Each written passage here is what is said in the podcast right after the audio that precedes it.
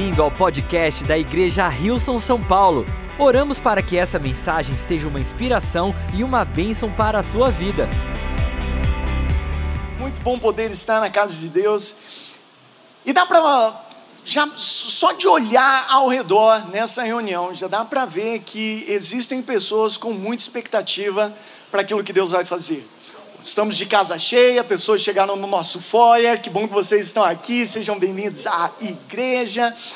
E, e assim, eu, eu, eu, estava me lembrando de uma conversa que eu tive com um voluntário há quase cinco anos atrás, na época que a gente se mudou da Austrália para vir para cá. Estava conhecendo alguns voluntários e, numa conversa rápida, próximo às cortinas ali, eu estava conversando com ele e ele falou assim: Rafa, deixa eu contar um negócio para você, mas chega no sábado, já vai dando um negócio assim meio que no meu, coração, porque domingo é aquele dia de grande expectativa e agora eu estou envolvido aqui voluntariando, então eu fico ainda com essa expectativa enorme de chegar nesse momento, e essa era a experiência dele naquele momento. Para uma pessoa que está sendo convidada, está chegando pela primeira vez, talvez a sua expectativa seja diferente. Você fala assim: hum, será que eu funciona a minha presença nesse local? Não sei se combina ou não, mas vamos lá, vamos dar uma olhada. E hoje você se encontra aqui, então a sua expectativa talvez foi formada de uma forma um pouquinho diferente. E talvez você se pergunte como é que é a expectativa para vocês assim que estão na plataforma, têm a oportunidade de compartilhar da palavra de Deus. Vou contar para você um pouquinho como é que é. Assim, a gente sempre fica na, naquela, não, numa certa apreensão de pensar assim, puxa, o que, que Deus preparou para esse final de semana? E quando eu fiquei sabendo que estaria ministrando nesse domingo, eu, eu comecei a, a, a, meditar a respeito da mensagem, a gente fica pensando assim, Deus, o que, que é isso que o Senhor quer comunicar nesse dia? Quando isso acontece, normalmente, pelo menos minha experiência pessoal, geralmente Deus nos leva a uma passagem da Bíblia, e aí naquela passagem a gente começa a meditar um pouquinho mais, a gente sente Deus revelando coisas específicas a respeito daquela passagem. A gente sente também assim a necessidade de pesquisar para falar algo que esteja dentro do contexto, faça sentido e seja fiel à característica histórica e bíblica. Então a gente vai nesse processo. Aí começam a surgir os pontos, porque vão vindo as revelações, as coisas vão fazendo sentido, a gente tenta encaixar de uma forma que faça sentido dentro do período que nós temos aqui, aí vê o que, que inclui, o que, que não inclui, vai se formando um sermão e aí chega no final final, depois de você ter tudo, você entende praticamente qual é o, o título da mensagem. Você assim, ah, é o título, e às vezes a gente fica bem próximo ao momento de subir a plataforma para definir o título da mensagem. Mas quando se tratava desse domingo, eu fiquei com uma expectativa completamente diferente, assim, um pouquinho assim ligado. Falei, Deus, o que vai acontecer? Porque no momento de preparação, quando eu orava, quando pedia a Deus direcionamento para essa mensagem, ao invés de ser levado a uma passagem, a um ponto onde iria pesquisar um pouquinho mais, o que aconteceu foi o inverso. Eu senti Deus me dando logo de cara o título dessa mensagem. E falou: vamos começar pelo título. Aí passou-se um tempo, passava uma semana, eu estava meditando, e tudo que eu tinha era um título e muita confiança. Um título, falei, tenho certeza que vai ser benção, que Deus vai falar algo, vai, fazer, vai ser muito especial, porque Ele deu um título e onde eu olhava, eu sentia, eu via, e esse título, quem está curioso para saber o título da mensagem, ok, o título da mensagem nessa noite é Levante-se. Ok, ok, ok. Teve alguma empolgação aqui, mas eu espero que ao compartilhar um pouquinho mais da mensagem, olha aí, estou gostando, o pessoal está animando mesmo, aí sim. E a partir desse título, eu creio que Deus vai fazer algo que vai ajudar a gente a compreender com a mente, mas é muito importante que essa passagem, essa palavra esteja bem firmada nos nossos corações. Porque é a partir daí que a gente vai realmente ter uma transformação e a transformação que Deus deseja para nós. E assim vamos orar, apresentar esse tempo diante de Deus, porque não seria proveitoso poder ouvir alguma coisa que entra pelo um ouvido, sai pelo outro e não transforma o nosso coração. É importante então orarmos para que Deus faça esse trabalho que Ele planejou no dia de hoje. Pai, nós te agradecemos por esse tempo. Sabemos que o Senhor já tinha tudo preparado para esse dia. Uma mensagem, Deus, que vem nos trazer encorajamento, vem nos trazer força e vem trazer também aprendizado e uma compreensão. Mas nós oramos, Pai, que seja muito mais do que uma compreensão na nossa mente, mas que seja uma transformação no nosso coração. Queremos sair daqui transformados pela tua palavra, que o Senhor nos direcione nesse momento, em nome de Jesus, e juntos dizemos: Amém, amém. Agora, essa característica de se levantar, essa característica de acordar, todos nós passamos por isso todos os dias é uma característica em comum de acordar, de se levantar. Para alguns é um pouquinho mais fácil, para outros um pouquinho mais difícil. Mas todos nós compartilhamos dessa experiência de acordar, de levantar todos os dias. E eu gostaria de saber aqui, quantas pessoas são dependentes de um despertador para você acordar cedo todos os dias? Ok? A grande maioria. Quem aqui dispensa o despertador? Você acorda sem o despertador e acorda cedo, tá? Acordar sem o despertador às 11 da manhã, todo mundo acorda, tá bom? Mas quem acorda cedo, muito bem, sem o despertador, sensacional. Eu admiro muito isso, porque na, eu não, não sabia que pessoas do tipo existiam, e a gente vê que essas pessoas existem, não é mito, né?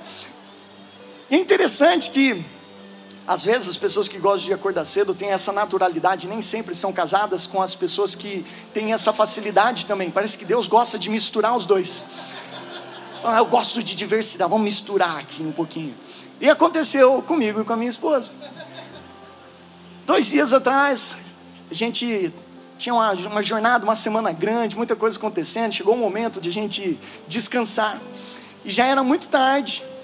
E aí eu pego meu telefone para colocar o despertador para o dia seguinte. E eu coloco lá, 7h20 da manhã.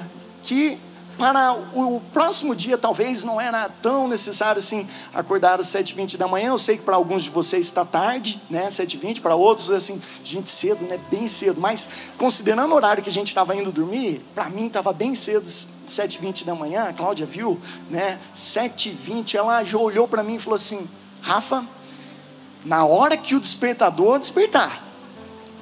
É um despertador só, você já levanta. Nada de apertar o botão soneca, nada de adiar o despertador e aquilo ficar tocando e depois você falar que era um processozinho que você precisava para levantar, nada disso. E aí eu fui dormir com uma certa apreensão, falei, gente, meu Deus, que terrorismo, 7h20 da manhã e já estamos assim nos preparando para o despertar, tudo bem, vamos descansar. E aí eu durmo assim com aquele sono meio que leve, né? Preparado para acordar com qualquer barulhinho. Quando de repente, já imaginava que era pela manhã, começo a ouvir uns barulhos na casa. E aí eu começo a ouvir uns bips, bip, bip, um barulho assim. Eu falei, o que está acontecendo? Puxo meu, meu relógio, vou ver que horas são. Cinco e meia da manhã. falei, cinco e meia, o que está acontecendo? Vou lá na lavanderia, tá a Cláudia mudando as funções da lava-roupa. Pip, pip, pip.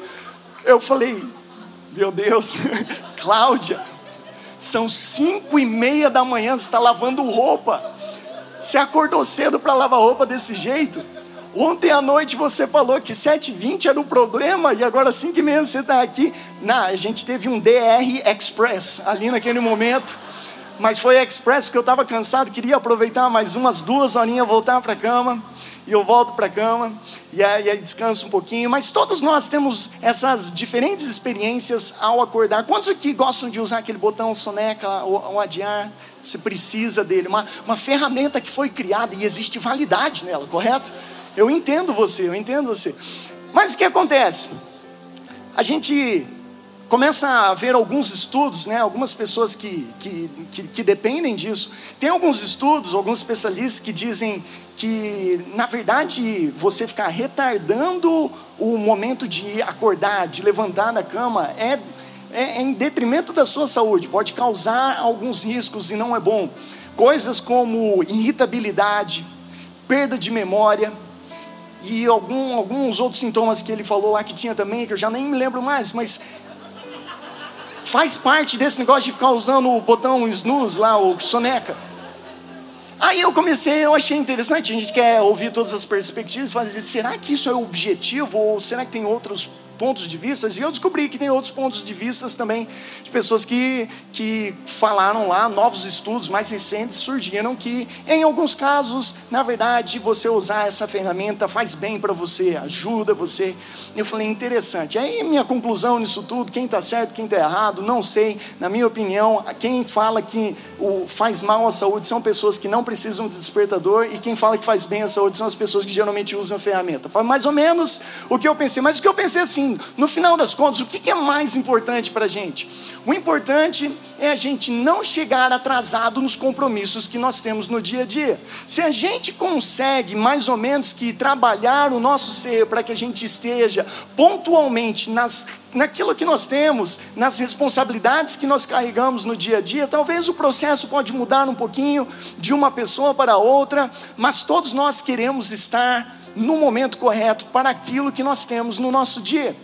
E quando a gente começa a pensar a respeito disso de forma espiritual, a gente precisa tomar cuidado porque às vezes na nossa caminhada com Deus, a gente vai apertando o botão soneco, o adiar, o adiar, e a gente vai adiando muitas coisas que são importantes, que Deus gostaria que a gente estivesse entrando nessas coisas no dia de hoje, mas a gente fica adiando mais um pouquinho mais uma semaninha, mais um mês, mais um ano, mais um tempinho, e a gente vai adiando coisas que Deus queria que a gente estivesse vivendo no dia de hoje. E quem sabe essa palavra, levante-se, seja uma palavra que Deus está trazendo para nos despertar para algo novo que Ele tem nas nossas vidas. Levante-se significa não vamos permanecer da mesma maneira que nós estamos. Quando Deus traz uma palavra como essa, Ele, Ele deseja que algo aconteça. E o primeiro ponto dessa mensagem é: quando Deus diz levante-se, Ele deseja que a gente não postergue em tomar uma atitude. Levante-se é uma palavra imediata, é algo que a gente precisa fazer nesse exato momento, é uma atitude, é uma ação, é um movimento, para que a gente saia de uma zona de conforto e entre naquilo que Deus tem para nós. Josué, capítulo 18, do versículo 1 ao 3, diz assim: Toda a comunidade dos israelitas reuniu-se em Siló e ali armou a tenda do encontro.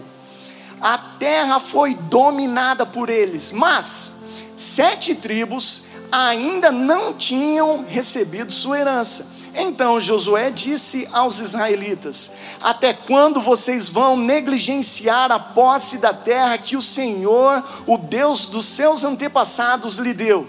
Até quando vocês vão negligenciar? Até quando vocês não vão tomar uma atitude? Até quando vocês vão adiar em entrar na terra que Deus já deu para vocês? Até quando vocês vão ficar apertando o botão soneca, adiando e deixando que as coisas estejam acumulando quando Deus quer realizar algo no dia de hoje? E sabe que essa. Dizem que um dos perigos de ficar apertando esse, esse botão soneca, de você dormir um pouquinho mais e não levantar na hora, é que pode criar uma síndrome que se chama a inércia do sono. Então, você está meio que levantando, mas tem essa inércia, você fica um pouco letárgico e, e não tem a mesma velocidade para as coisas que você necessita no dia a dia, o seu tempo de reação diminui. E a realidade é que o que está acontecendo aqui com o povo de Israel é um povo que demorou um pouquinho para alcançar a terra prometida. Tem toda uma história, tem uma caminhada pelo deserto, tem 40 anos, troca de geração e uma geração que está próxima a entrar. E aí tem uma nova liderança, essa nova liderança é boa e aquilo que está acontecendo é tudo muito positivo. E cinco tribos já entraram na terra prometida, já alcançaram seu espaço, estão avançando, mas aí tem sete tribos que ainda estão negligenciando o tomar da posse da terra que Deus havia prometido. E o que acontece, quem sabe, com essas sete tribos é uma, é uma inércia da pausa, da estagnação que eles haviam vivido por alguns momentos anteriores que a, aquela atitude, aquele, aquele desejo de ir, de avançar, de conquistar, já não estava mais presente. E todos nós aqui experimentamos aquele momento da pandemia que colocou em pausa muitos sonhos, muitos projetos, freou muita coisa. Como resultado disso, a gente pausou e começamos a observar as coisas de forma diferente, esperando um novo tempo. E o único problema disso é que muitas pessoas acabaram ficando na inércia dessa pausa. Sonhos que foram postergados, planos que foram parados, projetos que estão estagnados, como uma inércia de um tempo específico, mas Deus está dizendo que agora há um novo tempo, que o tempo da inércia dessa pausa não deve mais continuar. Levante-se significa não vamos mais postergar aquilo que Deus tem para nós, mas os sonhos e a realidade que Ele tem para a gente é para o dia de hoje, não é para um futuro distante importante. Agora é o momento de nós entrarmos naquilo que Deus tem para nós. E a gente precisa olhar no nosso coração. Qual tem sido a atitude do nosso coração? Temos sido como as cinco tribos de Israel que estavam avançando sem negligenciar aquilo que Deus havia dado a eles? Ou temos sido como as outras sete tribos que estavam negligenciando? E a forma que Josué fala até quando, até quando vocês vão negligenciar a posse da, da terra que o Senhor prometeu a vocês, que deu aos seus antepassados? Essa palavra dá a sensação de ele estar falando com um povo que está sentado, está acomodado, que ficou aquém no, no período de transição. Eles não estão mais na escravidão, ainda não estão na terra prometida, mas descobriram uma maneira de sobreviver entre uma, um extremo e outro, e ali estavam. E Josué estava desafiando: vamos mudar, vamos mudar essa postura de acomodado, sentado, parado, de deixar as coisas simplesmente acontecer e quem sabe mudar, e quem sabe afetar a minha vida, não era algo que Deus tinha para eles. Então Josué começa a desafiar a eles. E o ponto número dois da mensagem é que quando Deus diz levante-se, ele deseja ver uma mudança de postura em nós. Tem que ter uma mudança de postura. O povo literalmente precisaria se levantar, é uma mudança de postura, mas essa postura precisa ser uma mudança no nosso interior.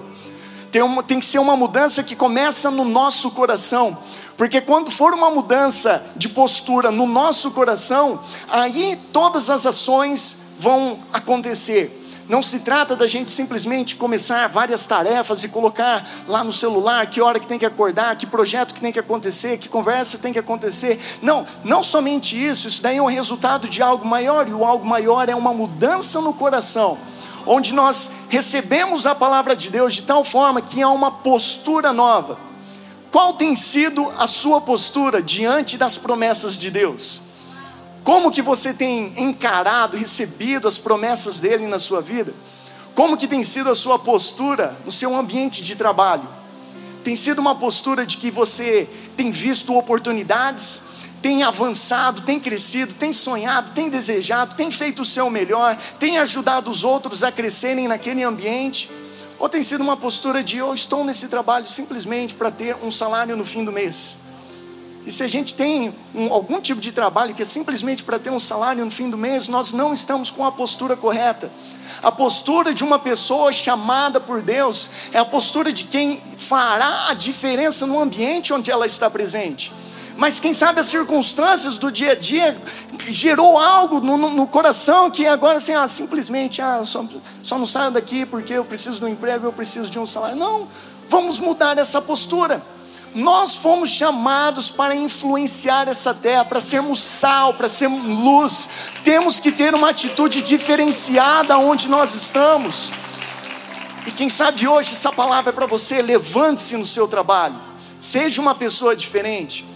Quem sabe no seu relacionamento, no seu casamento, quem sabe quando você iniciou no seu relacionamento era, era, era, era, era tão especial, as palavras de encorajamento, como vocês planejavam a vida, como sonhavam, mas depois vai passando o tempo, a vida vai acontecendo, muitas coisas vão deixando de ser feitas e chega num ponto que o casamento já não está mais com, com o potencial que sempre teve desde o início. E quem sabe hoje é o dia de mudar a postura dentro do relacionamento, dentro do casamento. Trazer de volta as palavras de encorajamento, as palavras que vão levantar o seu cônjuge. Trazer de volta os atos, as coisas que você fazia, que impressionava, que você queria ganhar o coração daquela pessoa, para garantir que você se casasse com ela. E agora, você está numa situação de. Ah, agora já garanti, estamos casados. Mas isso não é a postura que Deus tem para nós. É uma postura diferente. Qual tem sido a postura que a gente tem carregado? E o interessante de tudo isso, e a boa notícia é que quando Deus declara algo sobre nós, aquilo que Ele declara irá acontecer. A palavra de Deus, ela nunca volta vazia. A palavra de Deus, quando ela é dita, ela vai, ela vai alcançar alguma coisa. Ela não vai deixar as coisas permanecerem da mesma forma. Veja o próprio Deus falando a respeito da palavra dele. Quão imponente é em Isaías capítulo 55, no versículo 10 e 11, que ele diz assim: A chuva e a neve descem dos céus e na terra permanecem até regá-la. Fazem brotar os cereais e produzem sementes para o agricultor e o pão para os famintos. O mesmo acontece com a minha palavra eu a envio e ela produz, ela sempre produz frutos. Ela fará o que eu desejo e prosperará aonde quer que eu a enviar. Se Deus enviar uma palavra, aquela palavra precisa realizar aquilo que Ele deseja que realize. E vai acontecer, o que Ele está dizendo, assim, da mesma forma que a chuva vem, rega a terra e produz frutos, da mesma forma, a minha palavra vai vir e vai alcançar aquilo que ela deveria alcançar. Deus, logo no começo da criação, por exemplo, ele falou assim: haja luz e houve luz. Não foi assim, Deus falou haja luz e ficou escuridão. Falou haja luz e Deus ficou aguardando até a luz chegar. Não, na hora que Deus falou haja luz, houve luz. E quando Deus declara algo sobre nós, aquilo pode acontecer de forma imediata. E é um caminho interessante a gente ver o trabalhar de Deus. Quando Deus diz levante-se, Ele está criando um caminho para que algo novo aconteça em nós na nossa vida, no nosso casamento, no nosso trabalho, na área profissional, sentimental, onde for, uma palavra de Deus. Por isso que é importante, a partir do título dessa mensagem, levante-se, que a gente carregue bem firme no nosso coração, porque se essa for a nossa postura de se levantar diante daquilo que nós temos em nossas mãos, nós vamos experimentar algo completamente diferente. A palavra de Deus cria caminhos. E a gente vai refletir aqui sobre duas histórias que se contrastam um pouco. A primeira delas é a história de, de Pedro, a revelação que ele teve a respeito da palavra de Deus. Pedro da Bíblia, tenho certeza que o nosso Pedro, pastor Pedro, também tem grandes revelações e ele compartilha aqui com a gente, mas falando especificamente do apóstolo Pedro, o momento que ele, ele estava junto com Jesus, Jesus estava né, junto com uma multidão, como sempre estava, e curando. E chegou um momento que as pessoas queriam se despedir dele, estava terminando, e Jesus fala com os seus discípulos: Olha, vão até o outro, outro lado do mar da Galileia, podem atravessar. Eu encontro vocês no caminho, eu encontro vocês em algum momento. Por enquanto vou ficar aqui me despedindo das pessoas. E Jesus ficou lá se despedindo das pessoas. Demorou um pouquinho, depois disso ele ainda foi orar, foi para o monte orar, estava lá orando. E na hora que ele achou que era o momento apropriado, ele falou: Vou encontrar com os meus discípulos. E os discípulos estavam indo para o outro lado do mar da Galiléia e chegou um momento que eles enfrentaram uma grande tempestade. Então eram grandes ondas. E quando você tem pescadores experientes, desesperados em uma situação, é porque a situação realmente é problemática. Se não tem mais paz na pessoa mais experiente, é porque existe um problema ali. E eles estavam todos preocupados. E Jesus aparece andando sobre as águas, mas eles tiveram um problema ali para reconhecê-lo. Vamos ver o que aconteceu, Mateus capítulo 14, versículo 25 a 29 diz que era por volta das três da madrugada. Jesus, Jesus foi até eles, caminhando sobre as águas. Quando os discípulos o viram caminhando sobre as águas, ficaram aterrorizados. É um fantasma! gritaram cheios de medo. Imediatamente, porém, Jesus lhes disse: Não tenham medo, coragem, sou eu então Pedro gritou: Se é realmente o Senhor, ordene que eu vá caminhando sobre as águas até onde está. Venha, respondeu Jesus. Então Pedro desceu do barco e caminhou sobre as águas em direção a Jesus. Eu amo, eu eu amo essa passagem, que assim, é, é, é incrível que Pedro teve a revelação de quem Jesus Cristo realmente era quando Jesus fala assim: ó, quem, quem as pessoas dizem que eu sou? Foi num, foi num momento um pouquinho depois disso. E muitas pessoas estavam dizendo: ah, um profeta antigo, uma pessoa boa, quem sabe é Elias. E Jesus perguntou: mas quem tu dizes que eu sou? Pedro disse: Tu és o Cristo, filho do Deus vivo, enviado por Deus. Ele tinha essa revelação, mas eu creio que a revelação dele já, já estava lá há, há mais algum tempo. Porque olha o que acontece nesse momento, nessa passagem. No meio da tempestade, aparece alguém, os discípulos acham que é um fantasma. É um fantasma andando sobre as águas. É, pensa só na situação. Se realmente é um fantasma, você, se você tem dúvida né, se é um fantasma ou não, você não coloca a sua vida em risco para descobrir se era realmente um fantasma ou não. Pedro falou assim: ok, será? Será que é Jesus mesmo? Se for você, Jesus, chame para que eu ande sobre as águas. Agora imagine só se fosse o fantasma e queria matá-los. O fantasma fala: vem.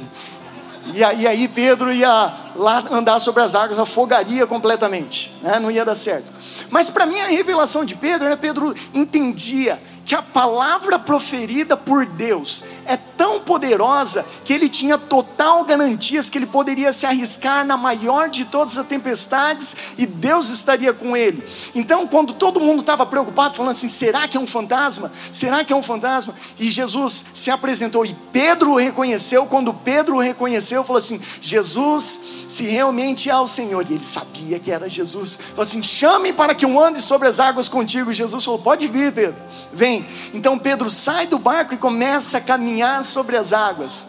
E isso é a revelação que a gente precisa carregar dentro de nós, que quando Deus dá uma palavra, e nós sabemos que essa palavra está vindo de Deus, Ele cria um caminho para que as coisas possam acontecer. A palavra de Deus é a segurança total do que aquilo que Ele falou realmente vai acontecer. Podemos correr o risco que for, mas se Ele falou que está conosco, nenhum mal vai acontecer. Até quando Pedro tirou os olhos de Jesus, começou a afundar, Jesus estendeu as suas mãos e falou assim: a fé pode ser pequena, mas eu te dei a palavra, venha e eu vou cuidar de você. Até no momento que você sentir que você está perdendo um pouquinho de fé, Jesus cuida de nós. Então a palavra de Deus cria um caminho para nós.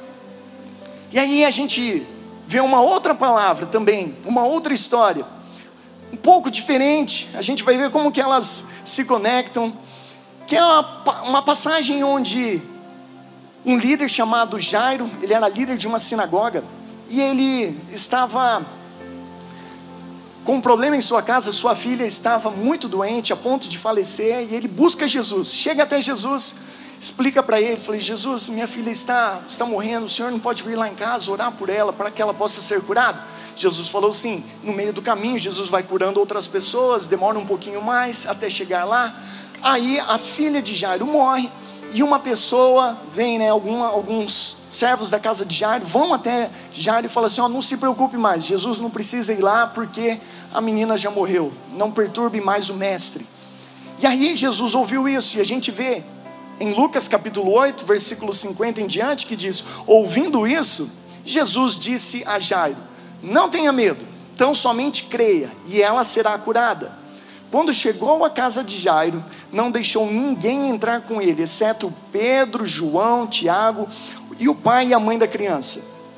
Enquanto isso, todo o povo estava se lamentando e chorando por ela. Não chorem, disse Jesus, ela, ela não está morta, mas dorme. Todos começaram a rir dele, pois sabiam que ela estava morta.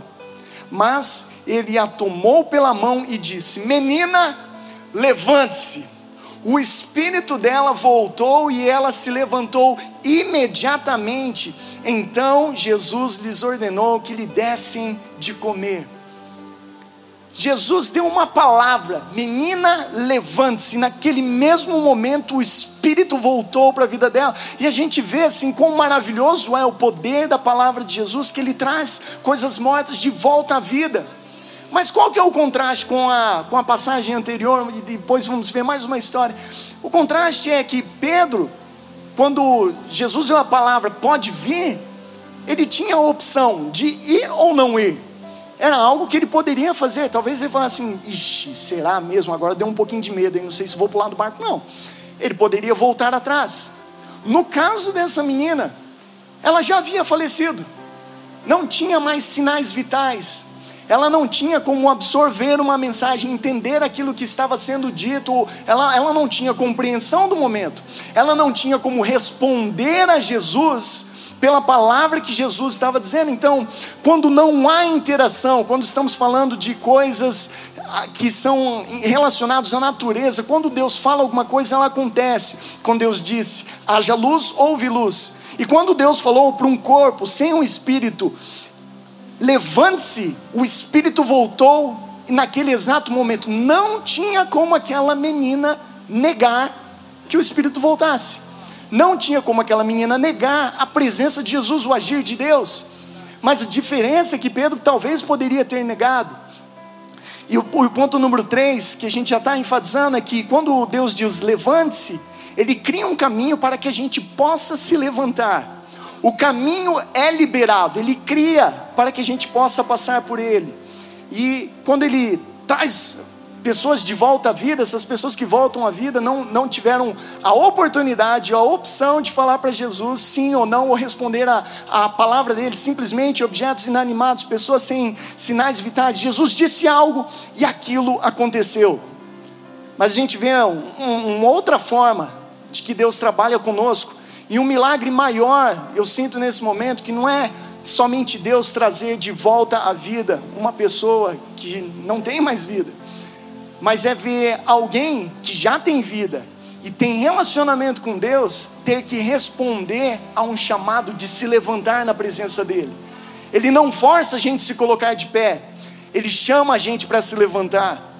Primeira Reis, capítulo 19, a gente vê a história de um profeta, um profeta chamado Elias.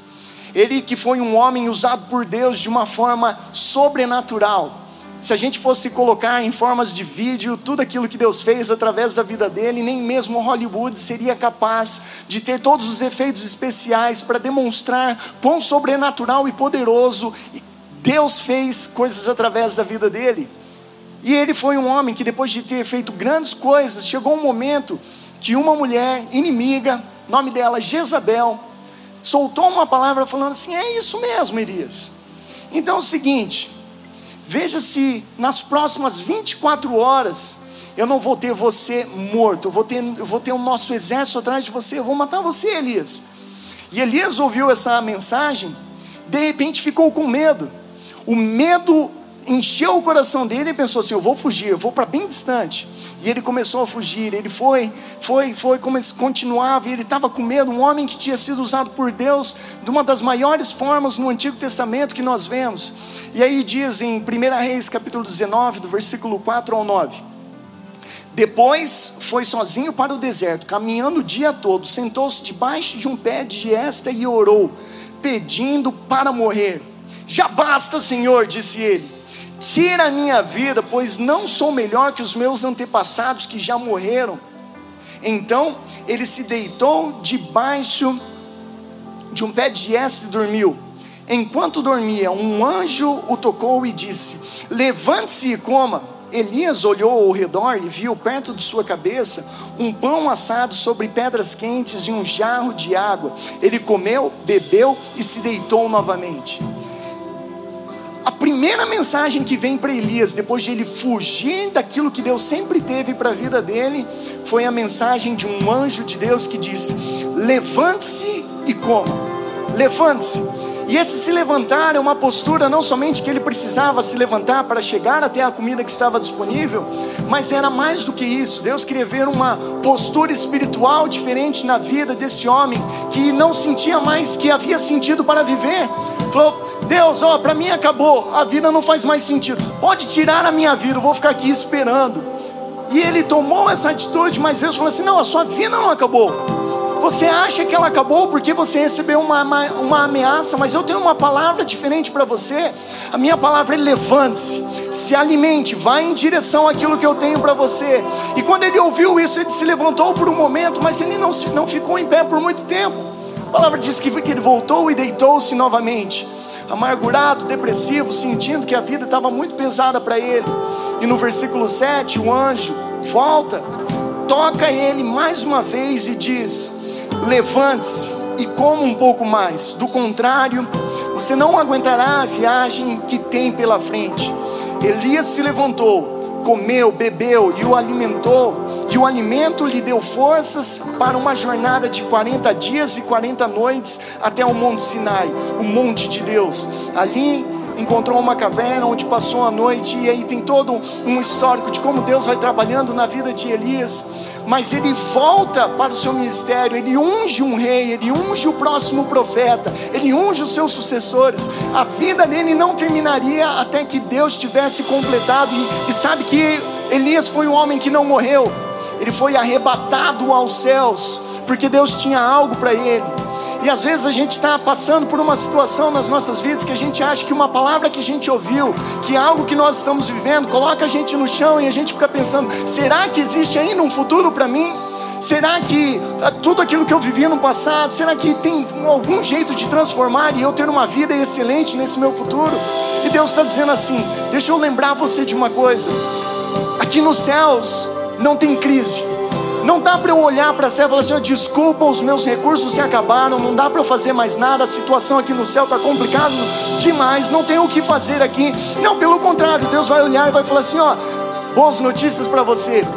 Eu que, for, eu que sou o Criador dos céus e da terra, continuo tendo poder sobre todas as coisas, e a única coisa que você precisa fazer é se levantar. Levante-se, levante-se, Elias, levante-se, Fernando, levante-se, Fernando, levante-se, você que está sendo chamado por Deus para algo que Ele tem para você, porque os seus melhores dias estão à sua frente.